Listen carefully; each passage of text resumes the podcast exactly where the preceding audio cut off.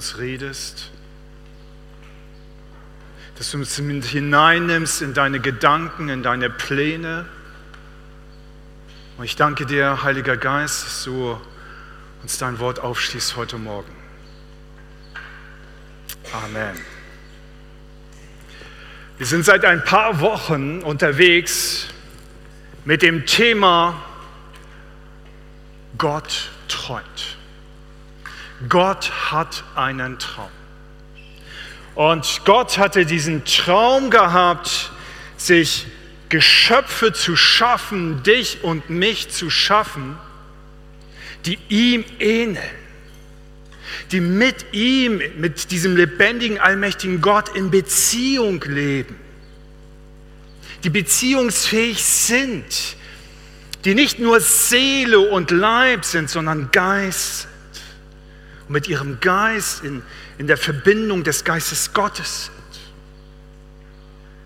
Die in der Lage sind, selbst schöpferisch tätig zu sein, kreativ zu sein.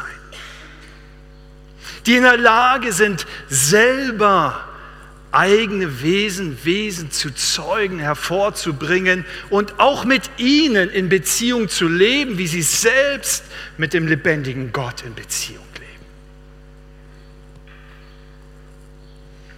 die Freude daran haben, nach dem Willen des himmlischen Vaters im Himmel zu fragen und auch selbst die eigenen innigsten Gedanken mitzuteilen, die eigenen Wünsche mitzuteilen.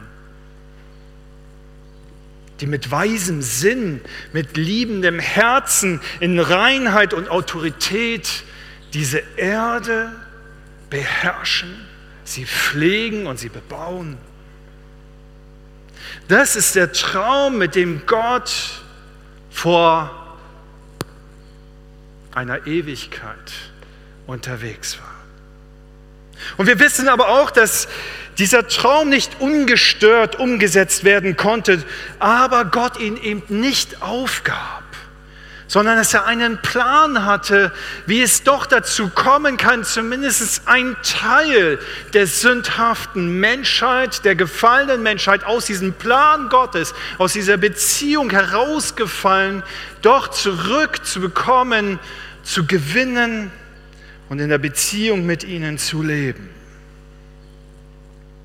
Und wir hörten, dass er immer wieder vereinzelt Menschen fand, die dazu bereit waren, sich von seinem Geist erfüllen zu lassen und durch seine Kraft handeln zu können, um die Gesellschaften um sich herum, die Völker um sich herum zu verändern. Dass er Menschen immer wieder fand, wie dich und mich, die bereit sind, diese Beziehung mit Gott zu leben, sich danach zu sehnen, immer mehr von ihm im eigenen Leben zu erfahren, die sich mutig ganz und gar für ihn einsetzen, die bereit sind, all ihre Zeit, ihre ihr Bankkonto, ihre Fähigkeiten, ihre Häuser einzusetzen, zu öffnen, für ihn, ihm frei zur Verfügung zu stellen und das nicht aus einer kulturellen oder religiösen Erziehung oder Prägung heraus. Nicht aus diesem ein guter Christ muss doch. Wie wir das vielleicht oft so noch tief in uns spüren, je nach Prägung, je nachdem, wie du unterwegs warst. Sondern eben aus einer Herzenshaltung der Liebe, der Freiwilligkeit, des sich hingezogen fühlen von diesem wunderbaren Gott die ihm einfach vorbehaltlos vertrauen. Die sich, die es Gott erlauben, sich aus der Komfortzone locken zu lassen, wie ein Abraham. Gehe weg, geh weg von hier, ich sende dich in ein fernes Land. Und er fragte nicht lange, sondern ging einfach los, sagte, ich vertraue dir Gott. Ich vertraue dir, wo du mich mit an die Hand nimmst, da wird es gut für mich sein. Und du sorgst für mich. Und weil dieser eine Mann bereit war zu vertrauen, diesen Weg zu gehen, diesem Ruf zu folgen, sitzen wir heute hier. Viele tausend Jahre her. So lange ziehen sich Segensspuren aus einem einzigen Leben in die nachkommenden Generationen hinein. Und das Gleiche gilt auch für dich und für mich. Genau das Gleiche möchte Gott auch in deinem Leben und in meinem Leben wirken und schaffen. Er möchte Segenspuren schaffen für die nachkommenden Generationen durch dein und durch mein Leben. Das ist deine Bestimmung und das ist meine Bestimmung, unsere Berufung, unsere Herrlichkeit.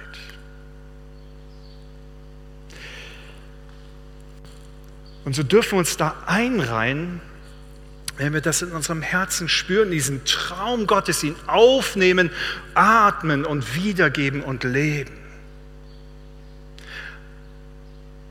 Ich finde es interessant, dass wir, die wir hier im Westen leben, auch als Christen, die so viel mehr Möglichkeiten haben, die so viel mehr Wissen haben, technische Errungenschaften, mehr Finanzen, auch im theologischen scheinbar so viel mehr Wissen. Ihr glaubt gar nicht, wie viele tausende theologische Bücher es gibt.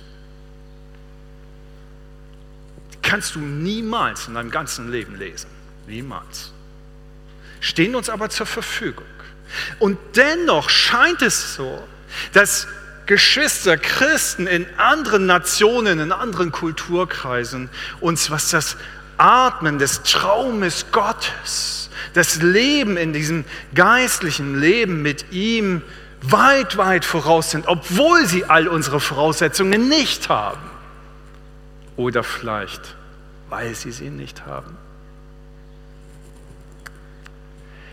Da bin ich mir noch nicht so sicher, wo da wirklich die Gründe liegen. Aber ich glaube, dass wir etwas verlernt haben. Gerade meine Generation und stärker und älter, wir haben wir sind viel zu sehr verstandesmäßig unterwegs, so sind wir auch geprägt worden, ja, erstmal alles verstehen und durchkauen und logisch durchdenken und solche Geschichten, sehr wissenschaftsgläubig auch und all diesen, das ist unsere Prägung. Und so gehen wir auch an all das andere ran, was eigentlich Gottes Reich ist. Und Jesus sagt, mein Reich ist nicht von dieser Welt. Es ist ein geistliches Reich. Aber trotzdem versuchen wir, meine Generation und älter, es mit unserem Verstand zu begreifen. Und die jüngere Generation versucht es, dieses Reich zu erfühlen, zu spüren und ist viel stärker getrieben durch ihre Gefühle, als es meine Generation und älter. Nicht, dass wir ohne Gefühle wären, das auch. Aber da gibt es eine Verschiebung der Betonung, der Fokussierung im Umgang mit Geistlichem und mit dem Reich Gottes. Und ich glaube auch, dass es dazu geführt hat, dass wir das ganze Geschehen um Pfingsten, um, um, um das Erfülltwerden mit dem Geist Gottes und der Taufe im Heiligen Geist nicht wirklich umfassend begreifen können. Weder wenn du es versuchst zu erspüren, zu fühlen, noch wenn du es versuchst zu begreifen mit deinem Verstand. Weil Gott Geist und Gott kann nur im Geist und in der Wahrheit angebetet werden. Das, das wissen wir, das hat Jesus uns gesagt in Johannes 4, Vers 24. Und das bedeutet auch, die Anbetung Gottes geschieht oder, oder beinhaltet auch die Erkenntnis Gottes. Wenn wir Gott nicht durch unseren menschlichen Geist, der uns gegeben ist, mit dem wir geschaffen wurden, sind, erkennen, werden wir ihn nur stückweise wahrnehmen können und niemals hineinkommen in das, was uns wirklich geben möchte. Wir können Gott, weil er Geist ist, nur im Geist erkennen, in der Wahrheit erkennen. Und dann erschließt sich uns die Wahrheit über Gott. Aber weil wir da so ein bisschen anders geprägt sind, ganz besonders im Westen unterwegs sind, reduzieren wir auch die Taufe im Heiligen Geist eher auf ein auf ein Ereignis, dass man so als Christ diese Erfüllung mit dem Geist Gottes nehmen kann wie eine Option beim Autokauf. Nehme ich jetzt manuelle Klimaanlage oder vollautomatische Klimaanlage? Noch Leichtmetallfelgen dazu, Lederbesitze oder nicht? Ja, also So ähnlich ist es dann manchmal auch, wie wir Christen mit, mit, dem, mit dem Geistlichen umgehen, als eine Option, die es uns scheint, irgendwie dazu wählen zu können oder eben sein zu lassen, je nach Belieben und nach Portemonnaie. Und ich empfinde schon seit vielen, vielen Jahren, dass uns gerade im Westen so viel Kraft verloren gegangen ist im Geist und dass wir diese Verwirklichung von Gottes Traum, ein Wesen zu sein, das mit ihm lebt, in Autorität und Vollmacht in dieser Welt, nur stückweise rudimentär erfahren. Und wir können das ein bisschen, so erkläre ich mir das, wie verstehen, wie, wie im Umgang mit zum Beispiel Messenger-Dienste. Also ihr kennt das wahrscheinlich alle, die diese kleinen elektronischen Helferlines haben. Früher hat man ja noch SMS getippt, kennt ihr noch, ne? Short Messages, wenig komfortabel. Ja, du konntest nichts fett oder dünn oder kursiv stellen, ja, du konntest keine Bilder mitstellen, das war einfach nur kurzer Text. Die neuen Messenger-Dienste, von denen ich einige jetzt hier auf diesem Gerät habe, sind sehr viel komfortabler. Und regelmäßig, vor allem den einen Messenger, den ich benutze, sendet mir immer wieder Nachrichten zu über den Funktionsumfang dieses kleinen Programms. Und dann lese ich mir das manchmal durch, manchmal nicht, weil mir das zu viel Text ist.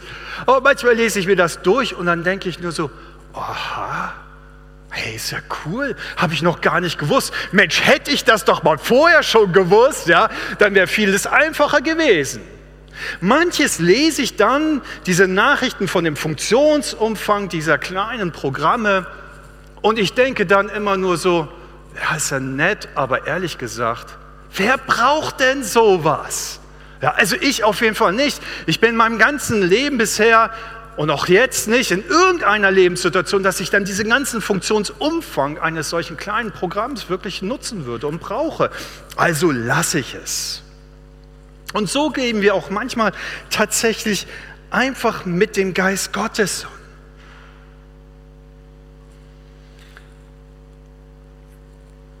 Wenn wir wie bei diesem Programm nur einen Teilumfang der Funktionen kennen, nutzen wir auch nur einen Teilumfang davon, nur wenige Funktionen.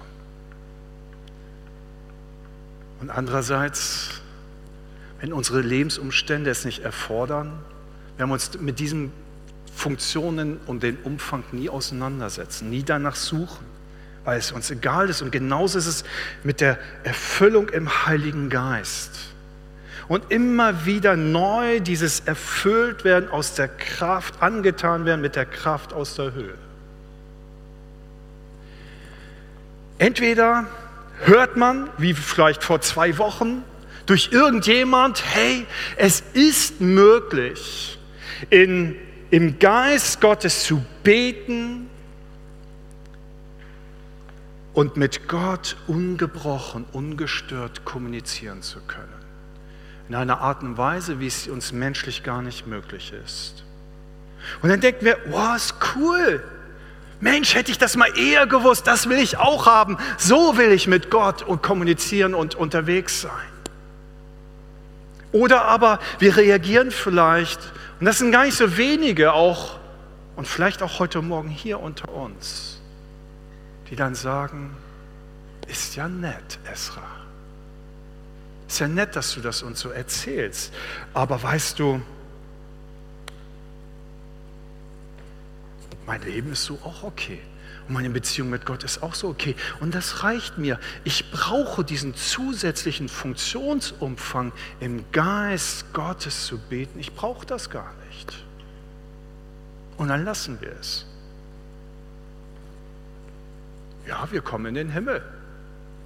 Aber es fehlt uns etwas. Aber wir werden es gar nicht vermissen. Weil wir vielleicht auch gar nicht in einen Umständen drinne sind, dass wir bestimmte, bestimmte Erfahrungen, bestimmte Ausstattungen, bestimmte Funktionen im Leben mit Gottes Geist brauchen. Und ich glaube, dass es völlig normal ist. Und vielleicht ist es genau das der Grund, warum wir im Westen so viel weniger von der Herrlichkeit Gottes erfahren wie Geschwister Christen in anderen Nationen und Kulturkreisen. Wozu soll ich mich auch um Funktionen eines Programms mühen, es zu lernen, mir das anzueignen, wenn ich es gar nicht einsetze? Nicht wahr? Ich bin ein Dilettant, was Excel betrifft. Warum? Weil ich es eigentlich nicht brauche. Deswegen musste ich mir nie die Mühe machen, dieses Programm mir anzueignen mit all den Funktionen und all die Formeln auswendig lernen und all diese Dinge. Aber ich war mal in der, in der Situation, dass ich etwas Grafisches erstellen musste. Und dann habe ich mir ein, ein vektorbasiertes Grafikprogramm angeeignet. Ein kostenloses Programm natürlich, Inkscape. Und das habe ich viele, viele Stunden investiert, um damit etwas kreativ schaffen zu können. Weil die Situation das erforderte, war ich bereit, da etwas zu investieren.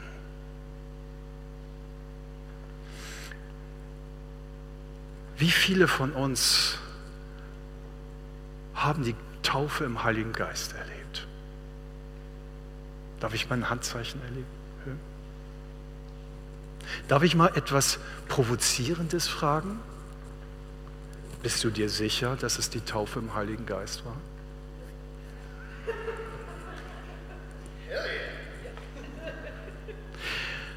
Ich habe euch schon erzählt, dass ich glaube, dass ich das mit sechs Jahren erfahren habe. Ich bin mir mein ganzes Leben lang nicht so wirklich sicher. Ich bin da ganz ehrlich.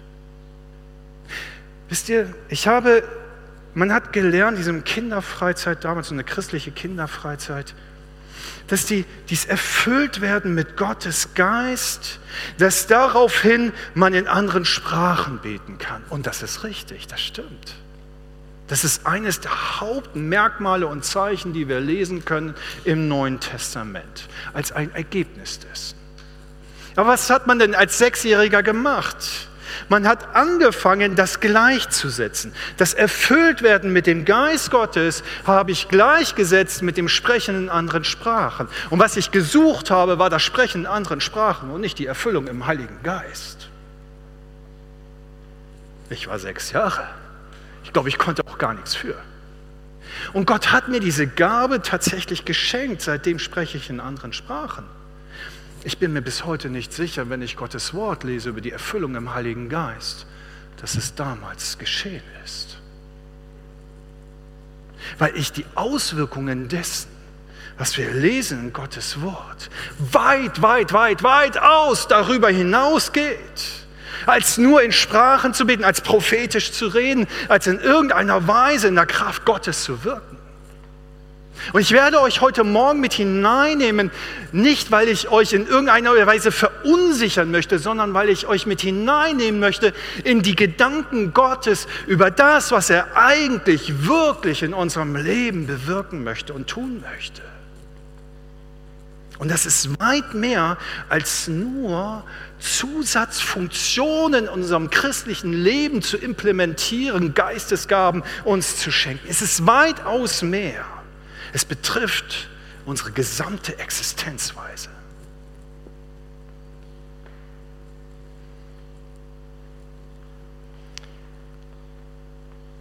Später lernte ich, kam diese Erkenntnis dazu, das Erfülltwerden mit der Kraft aus der Höhe ist eine Bevollmächtigung zum Dienst. Kennt ihr das? Habt ihr bestimmt auch schon alle gehört, nicht wahr? Und es stimmt.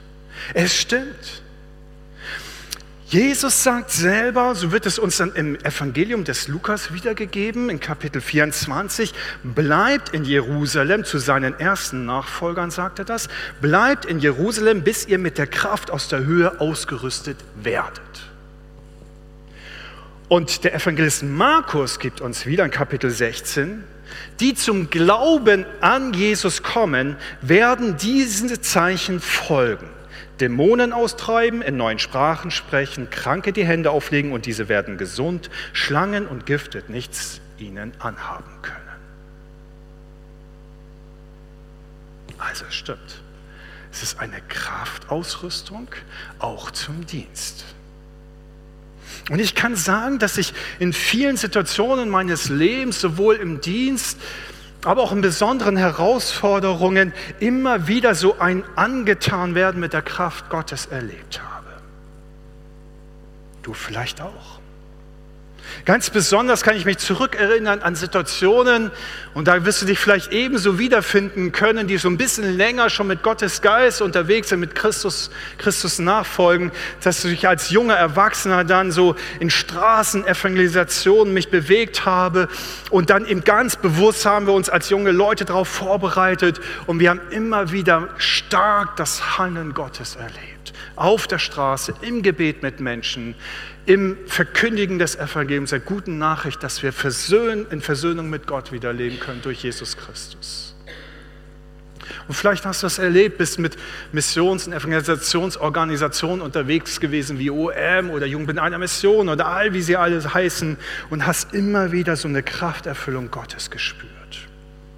All das ist wahr. Doch wenn es dir so ergangen ist, wie es vielleicht mir auch ergangen ist, nach dieser jungen Erwachsenenzeit, dann kommt eben Beruf dazu, dann kommt Familie dazu, dann kommen diese Herausforderungen dazu und irgendwie geht das Ganze so ein bisschen zurück, oder nicht? Dieses, diese totalen tollen Erfahrungen mit Gott, die wir als junge Leute vielleicht gemacht haben. Da drängen sich andere Dinge herein, die mehr unsere Aufmerksamkeit auf sich ziehen.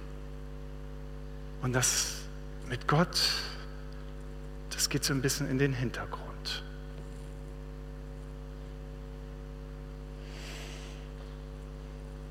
Und ich glaube, ein Punkt dafür ist, dass wir im Umgang mit der Fülle im Heiligen Geist eine Engführung, eine theologische Engführung haben, auch und ganz besonders die charismatische Bewegung oder Pfingstbewegung, zu der wir auch gehören.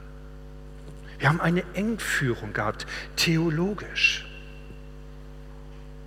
Denn es ist nicht alles. Es geht nicht nur um Funktionsumfang, um ein bisschen mehr zu haben. Es geht letztendlich darum, dass wir völlig hineingenommen werden in eine neue Existenzweise. Und ich nehme euch jetzt ein bisschen mal hinein in, in, in, in Gottes Wort, auch ein bisschen tiefer. Wir bohren mal ein bisschen tiefer heute Morgen. Also es wird jetzt auch ein bisschen griechisch und solche Geschichten werden, also schnallt euch mal an. Das eigentliche Wort Baptizo, das, das dafür steht, das ist das griechische Wort Baptizo, steht für Taufe. Taufe im Heiligen Geist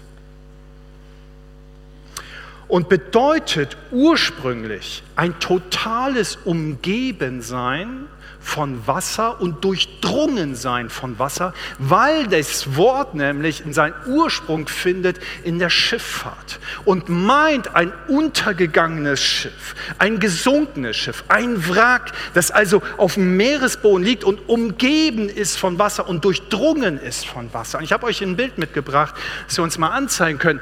Das meint Baptizo. Das meint Baptizo. Taufe im Heiligen Geist. Und jetzt stell dir vor, du warst, bist auf diesem Schiff und es geht unter. Und das Wasser bricht über dich ein. Es ist nicht unser Element, nicht wahr?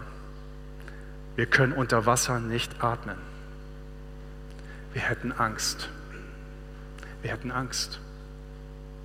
Und ähnlich, glaube ich, geht es uns Westlern so, weil das ein, eine Lebensumgebung ist, die uns eigentlich Angst macht. Wir sind es nicht gewohnt, im Geist zu wandeln. Wir haben nicht Fisch, wie Fische Kiemen, dass wir im Wasser atmen könnten. Also würde uns diese Umgebung Angst machen. Und genauso ist es auch diese Taufe im Heiligen Geist. Wir haben da manchmal ganz viel Angst. Und das Einzige, was wir dann zulassen, ist ein bisschen mehr Funktionsumfang Vielleicht das Sprechen in anderen Sprachen, das ist schon sehr mutig für viele.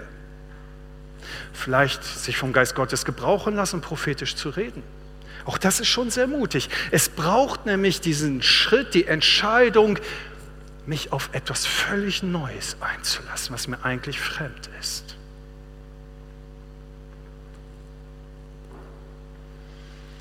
Aber dieses Bild von der Taufe im Heiligen Geist, wie es Jesus seinen Nachfolgern versprach, macht seine Bedeutung eigentlich wirklich erst uns bewusst. Und Johannes 14, Vers 17, da lesen wir, ich sende euch den Geist der Wahrheit, der bei euch bleibt und in euch sein wird.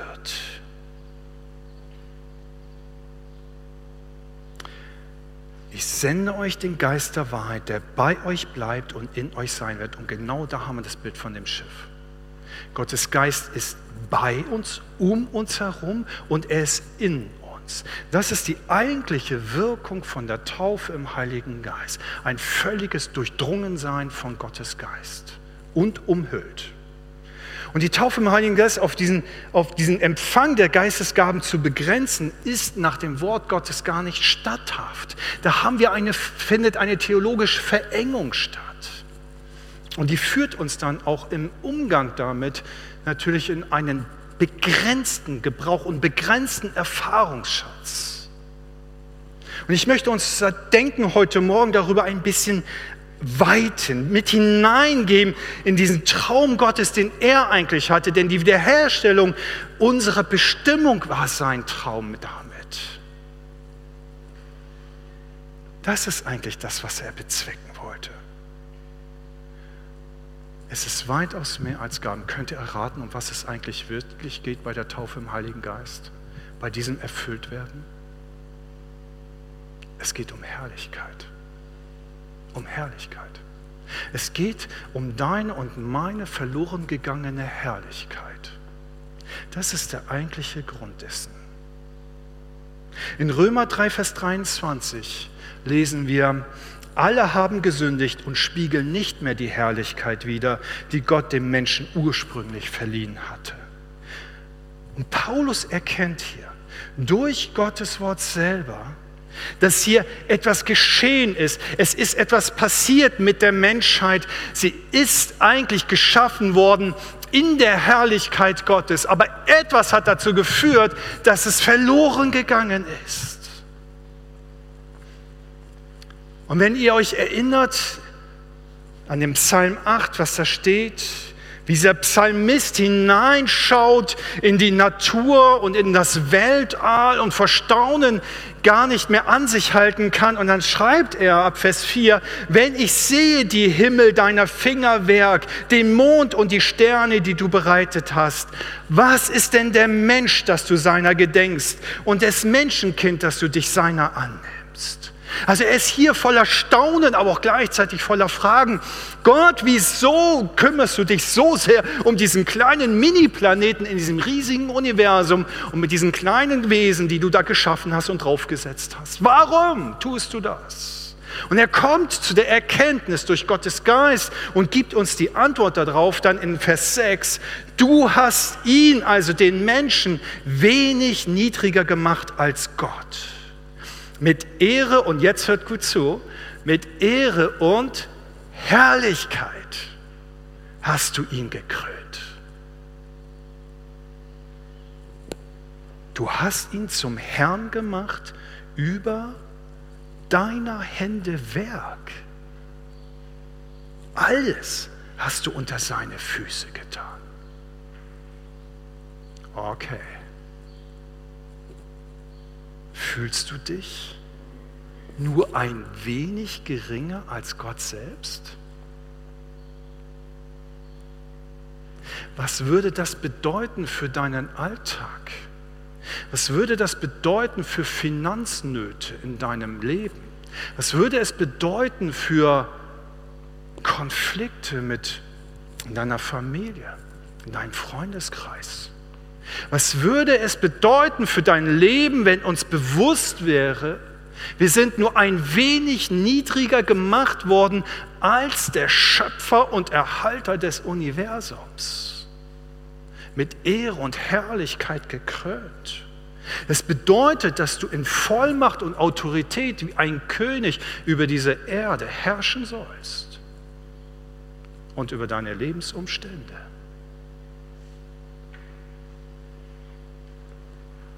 Ich hoffe euch, ihr habt jetzt ein bisschen Gänsehaut.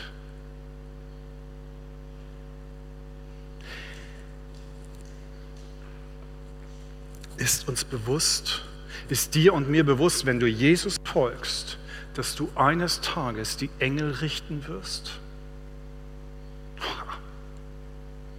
Diese Wesen, die Gott auch geschaffen hat, die uns dienen sollen, ist dir bewusst, dass Engel geschaffen worden sind, um dir und mir zu dienen?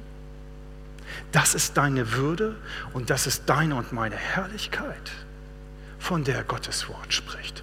Das ist der Traum, der ursprüngliche Traum Gottes über dein und über mein Leben, über deine und meine Existenzweise.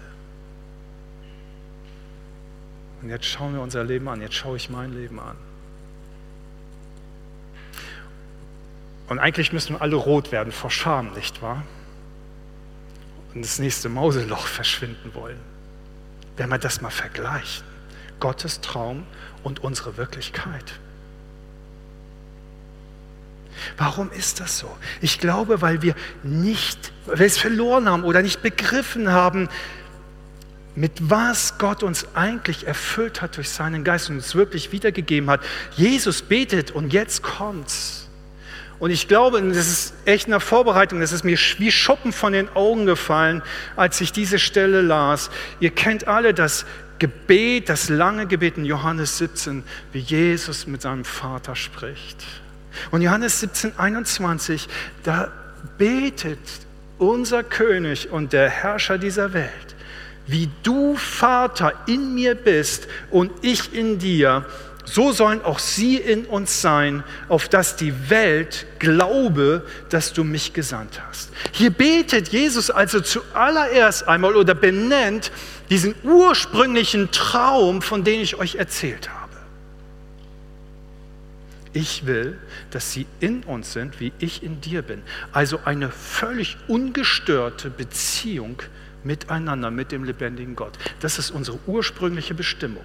Das benennt Jesus hier. Und dann geht es weiter. Wie soll das denn geschehen? Dass es wieder zurückkommt, dass wir wieder da zurückgeführt werden in, in diese Beziehungsform. Vers 22. Und ich habe ihnen was gegeben? Die Herrlichkeit habe ich ihnen gegeben, die du Hammer, die du mir gegeben hast, auf dass sie eins seien, wie wir eins sind. Ich in ihnen und du in mir, auf dass sie vollkommen eins seien und die Welt erkenne, dass du mich gesandt hast und sie liebst, wie du mich liebst. Ganz ehrlich, wie oft haben wir darüber gepredigt, ich auch, dass die Welt an unserer Einheit erkennt, dass wir Gottes Kinder sind. Und was haben wir gemacht? Wir haben uns angestrengt, Einheit zu produzieren, nicht wahr? Und es ist ja auch gut so. Ich will gar nichts dagegen sprechen. Ich bin froh, dass es den Arbeitskreis christlicher Kirchen gibt und wir mit vielen Denominationen zusammenarbeiten, zusammenkommen und schauen, uns kennenlernen und einander bereichen. Ich bin froh darüber. Aber das ist nicht der Grund. Der Grund ist, woran die Menschen erkennen sollen, dass wir Kinder Gottes sind, an deiner und meiner Herrlichkeit, die Jesus uns geben, gegeben hat. Gegeben hat. Jesus spricht, ich habe ihnen gegeben die Herrlichkeit, die du mir, Vater, gegeben hast, die gleiche Herrlichkeit.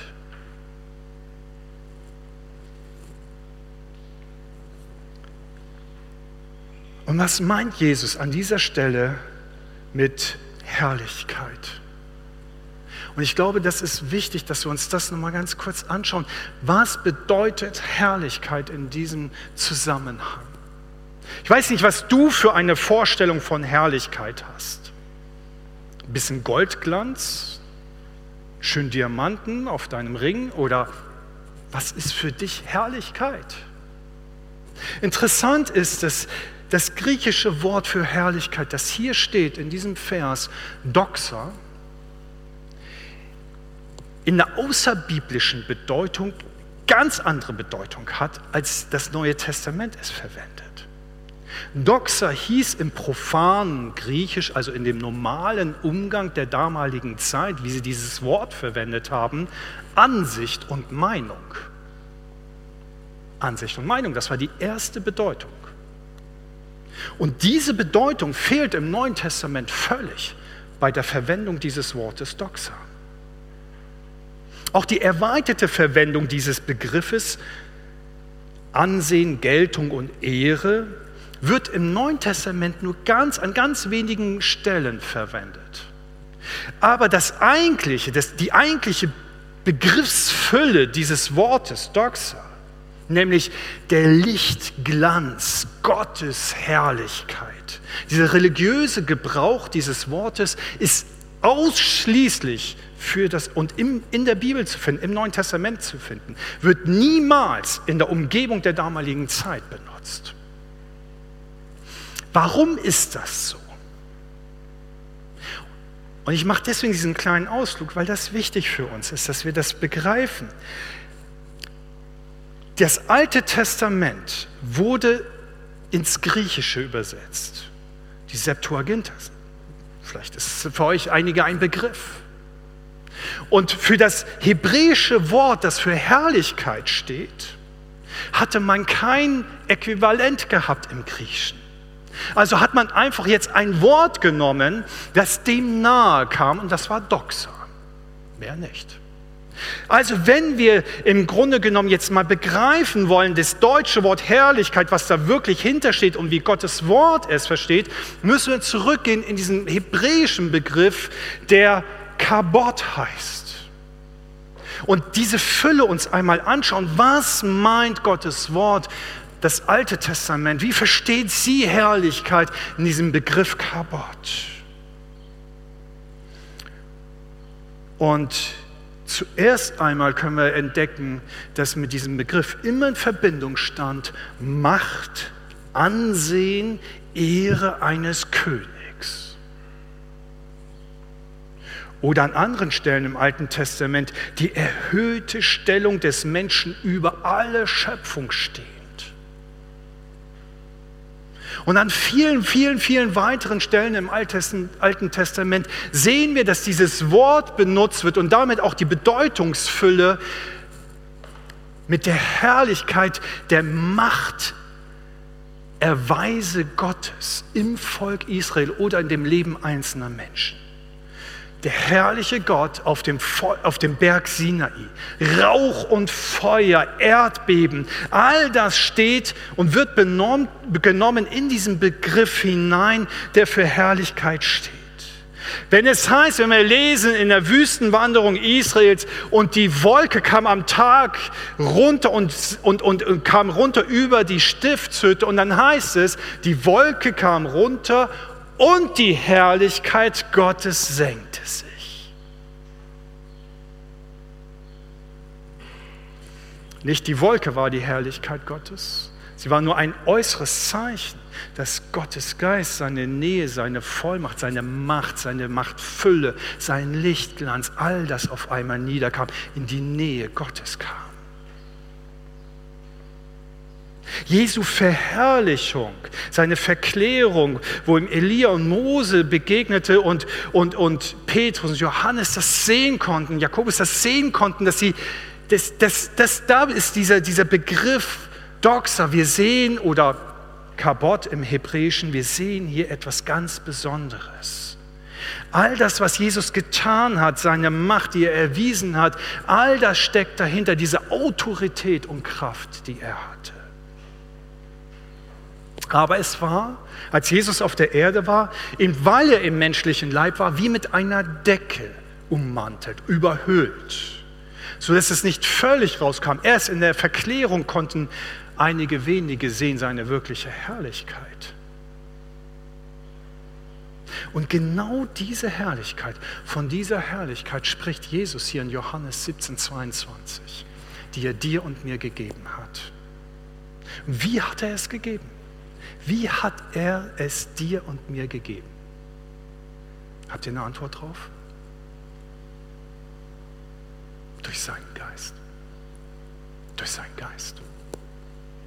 In Johannes 20, 22, wenige Kapitel später, sagt Jesus, oder lesen wir, nach diesen Worten hauchte er sie an seine ersten Nachfolger und sprach, empfangt den Heiligen Geist. Und dann Vers 23, wem ihr die Sünden vergebt, dem werden sie vergeben sein. Wem ihr die Schulden nicht erlasst, dem werden sie nicht erlassen sein. Und erinnert euch an die Situation, als Jesus einmal einen Gelähmten zu Füßen gelegt bekommen hat und er zu ihm spricht, dir sind deine Sünden vergeben. Und wie sich die Pharisäer und Schriftgelehrten, also die damalige religiöse Elite darüber aufregte, wie kann er nur sowas sagen? Das kann nur Gott tun. Nur Gott kann Sünden erlassen oder vergeben. Und Jesus sagt hier genau das gleiche über dein Leben und mein Leben. Was sagt er damit aus? Genau Psalm 8. Wir sind nur ein wenig geringer gemacht als Gott selbst mit Ehre und Herrlichkeit gekrönt. Wem du die Sünden vergibst, sie sind auch im Himmel vergeben. Wow. Wir richten Engel. Machen wir Gebrauch davon, von dieser Kraft und Vollmacht.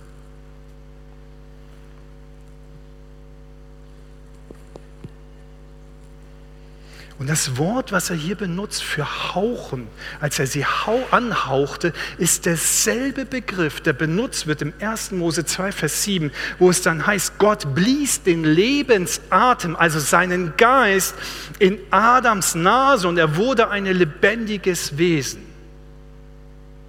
Die Bibel nimmt uns in der Taufe, in der Erfüllung mit dem Heiligen Geist zurück in den Ursprungsgedanken, in den Ursprungstraum Gottes über unsere Existenzweise. Wie wir damals eine lebendige Seele wurden, sollen wir auch jetzt durch seinen Geist wieder zurückversetzt werden in die gleichen Ursprungsgedanken, die ursprüngliche Existenzweise, die Gott eigentlich gedacht hat vor der Schaffung der Welt. Petrus betont, seinem ersten Brief, Kapitel 4, Vers 14, der Geist, der ein Geist der Herrlichkeit und Gottes ist, ruht auf euch. Er ruht auf dir. Und Paulus bestätigt das in seinem zweiten Brief an die Korinther. Wir alle aber spiegeln mit aufgedecktem Angesicht die Herrlichkeit des Herrn wieder und wir werden verwandelt in sein Bild von einer Herrlichkeit zur anderen, von dem Herrn, der der Geist ist.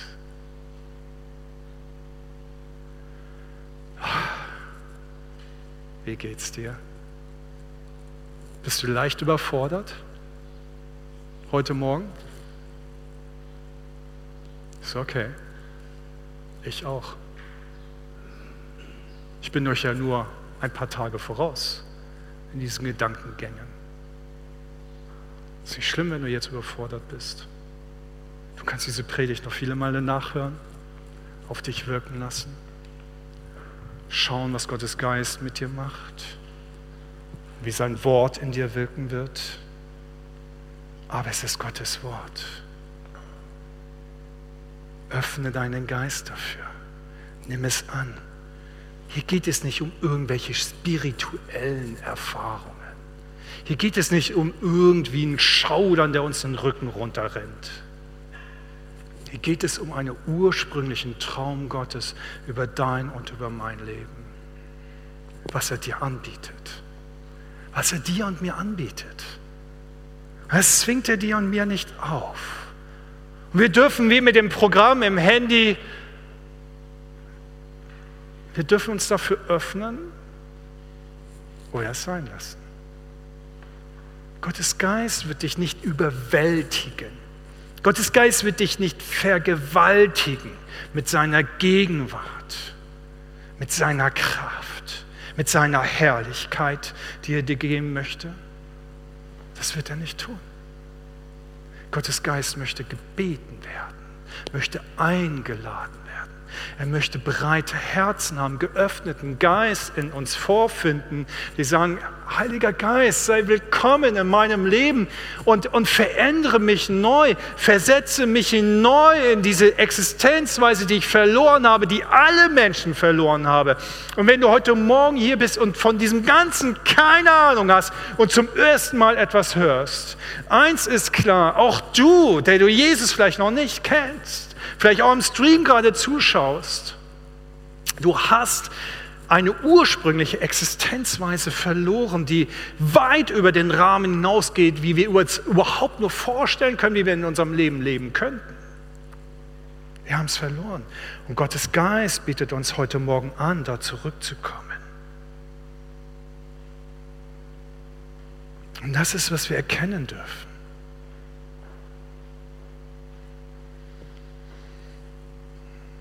Es geht um deine und meine Existenzweise.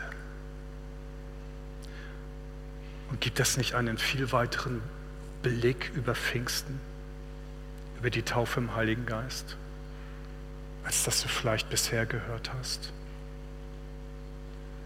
Macht das es nicht ein wenig noch mehr zu will ich haben, will ich erfahren, will ich drin leben? Vielleicht weißt du nicht, wofür du prophetisch reden sollst. Aber in eine vollmächtige, herrliche Existenzweise hineinzukommen, ist vielleicht etwas ganz anderes. Vielleicht spricht dich das viel eher an. Und vielleicht bist du jemand auch, der unterwegs bist, der in anderen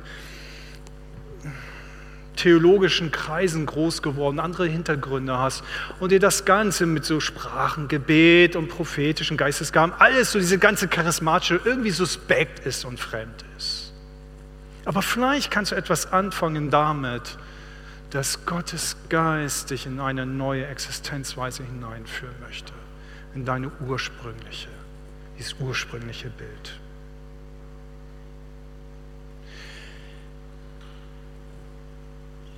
Wie, wenn das ein Wunsch in dir wird, gerade heute Morgen, ist vielleicht noch die einzige Frage zu beantworten.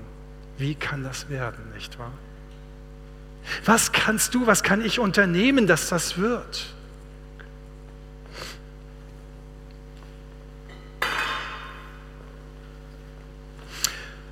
Das Erste ist, es bedarf ein wenig Vorbereitung das gebe ich zu. Es geschieht nicht einfach so. Es ist, fällt nicht einfach so, nur so vom Himmel.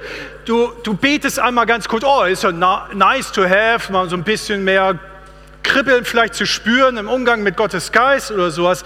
Es braucht schon ein wenig Vorbereitung. Und das Erste ist, was es braucht, ist, wenn du nicht mit Gott versöhnt bist, dann versöhne dich mit Gott. Das ist das Erste was es braucht. Bekenne alles, worin du vielleicht gegen Gottes Willen verstoßen hast.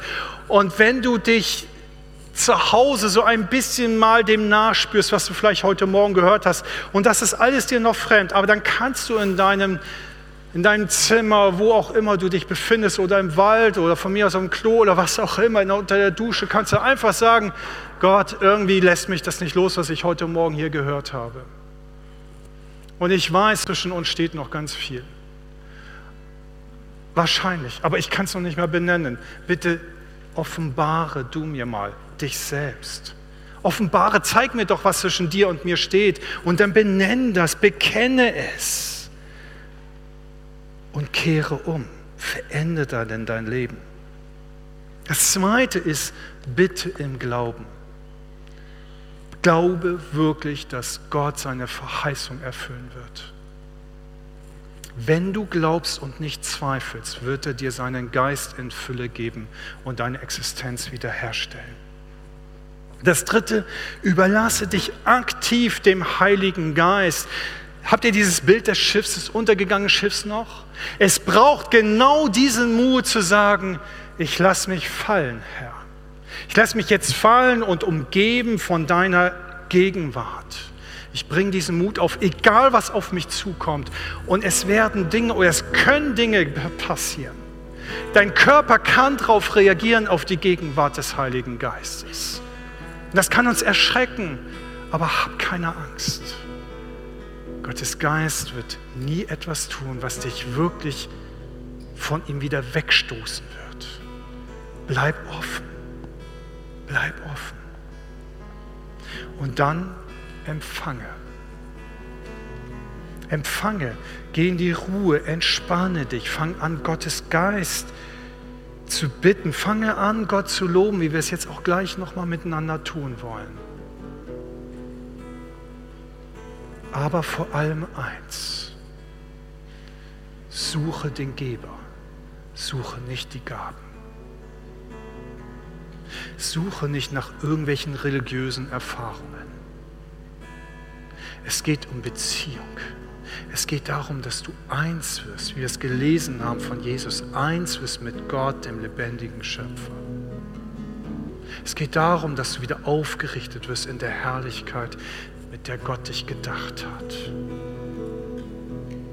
Und lass uns jetzt einfach in diesem kurz noch ein bisschen Zeit haben der Ruhe. Und die Band spielt uns ein bisschen. Und vielleicht möchtest du aufstehen, wenn du sagst heute Morgen, ich will. Ich weiß nicht, was auf mich zukommt. Ich fürchte mich, aber ich will. Ich will dahin zurückkehren.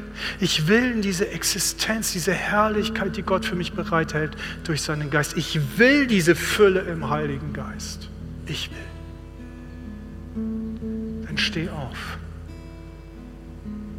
Steh auf, steh jetzt auf von deinem Platz und ich möchte für dich beten, dass etwas geschieht, dass das geschieht, was Gott dir schenken möchte.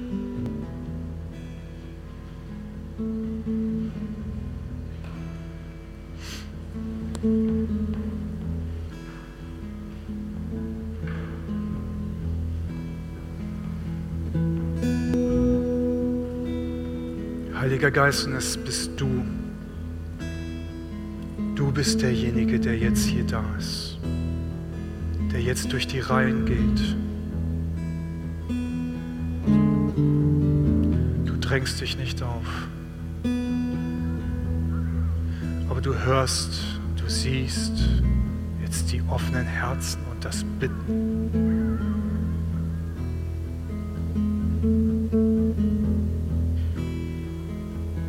Ich danke dir, Heiliger Geist, dass du jetzt da bist und dass du wehst.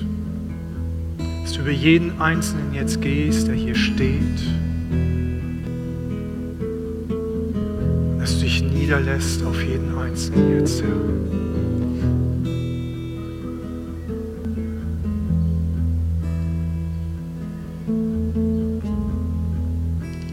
Wenn du etwas empfindest, auszudrücken, sich Worte in deinem Munde bilden, die du nicht kennst, sprich einfach aus, hab Mut.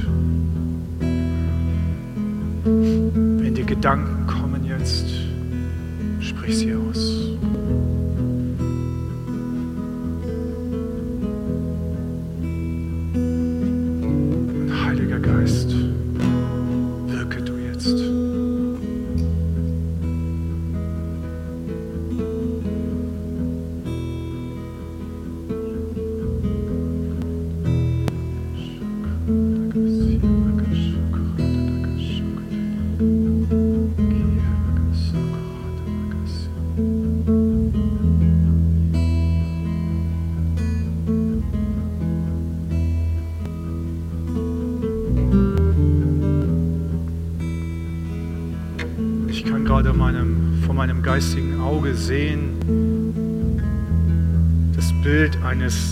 Eines, Lavastroms.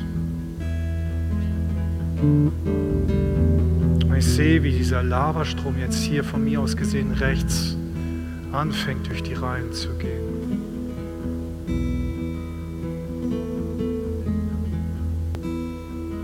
Und alles, was sich ihm widersetzt, geht in diesem Lavastrom auf. Jesus, der tauft mit Wasser und Feuer.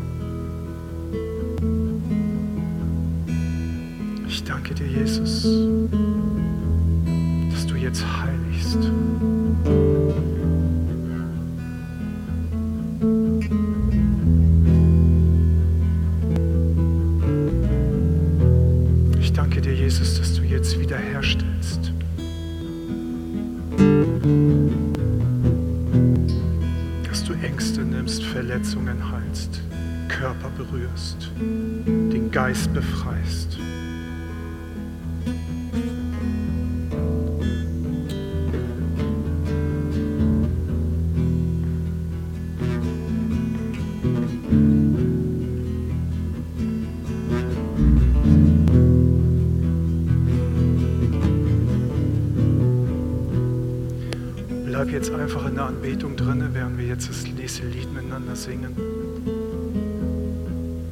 Fang an, dich auf Jesus auszurichten, auf den Vater im Himmel auszurichten. Seh ihn an, schau auf ihn allein. Erhebe deine Hände, öffne deinen Geist, bete ihn